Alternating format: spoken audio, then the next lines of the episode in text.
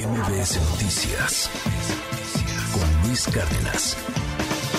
Aprecio muchísimo en el marco pues de esta visita de Biden y de Justin Trudeau de la cumbre de líderes de América del Norte, pues justamente al director de América del Norte de la Secretaría de Relaciones Exteriores, él es Roberto Velasco que me toma esta llamada telefónica. Roberto, un gustazo poder platicar contigo, lo mejor para este 2023. ¿Cómo estás? Buen día. Igualmente, lo mejor, Luis. Eh, gracias por el espacio para conversar contigo y con todo tu audiencia. ¿Qué esperamos de esta visita? ¿Qué expectativas tiene el gobierno mexicano? Yo creo que va a ser una visita eh, muy importante, en primera porque la relación norteamericana es fundamental para cada uno de los tres países eh, que la componemos en términos comerciales, pero también en muchísimos temas que compartimos. Entonces es una gran oportunidad de actualizar eh, dónde estamos como región, pero más importante aún, eh, cómo pensamos que podemos eh, profundizar nuestra cooperación para hacerle frente a los nuevos retos globales que tenemos hoy. y, por supuesto, pues habrá una serie de conversaciones en ese sentido, incluyendo varios temas que ha planteado López Obrador, como utilizar la integración norteamericana como una plataforma para buscar también eh, una mayor integración de las Américas.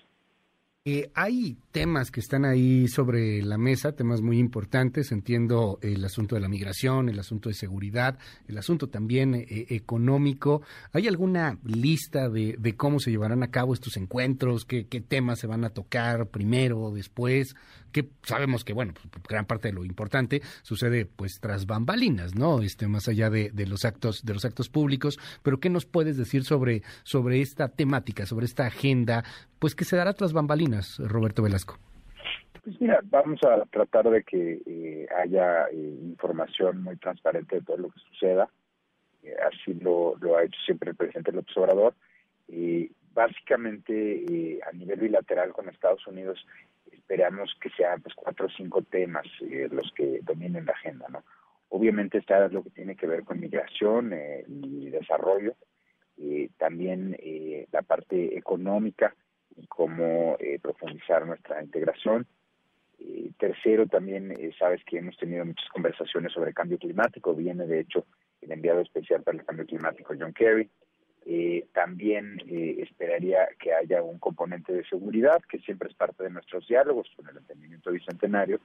y por otro lado, también, pues como te comentaba, esta agenda regional que está planteando el presidente López Obrador. En cuanto a la agenda de la cumbre, pues esta eh, ya la hemos dado a conocer, son seis temas básicamente que se van a estar tratando ahí. Eh, dime, dentro de todos estos temas, ¿en dónde nos sentimos más fuertes como gobierno y en dónde, digamos, hay asuntos un poco más espinosos, más complicados? Mira, yo creo que eh, en lo económico eh, hay muchísimas oportunidades y seguramente que es uno de los temas que abarcarán parte de la conversación por la situación global que se está presentando.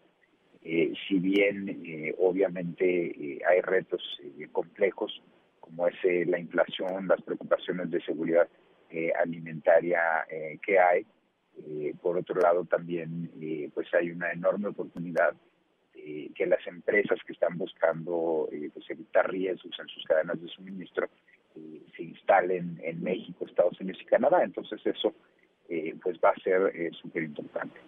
y por otro lado, bueno, pues hay, hay retos en muchos temas que yo diría que son estructurales, por ejemplo, en la migración, que ambos países estamos permanentemente eh, pues buscando soluciones, viendo cómo podemos tener una migración más ordenada y segura, pero eh, naturalmente que la situación regional nos impone retos a ambos.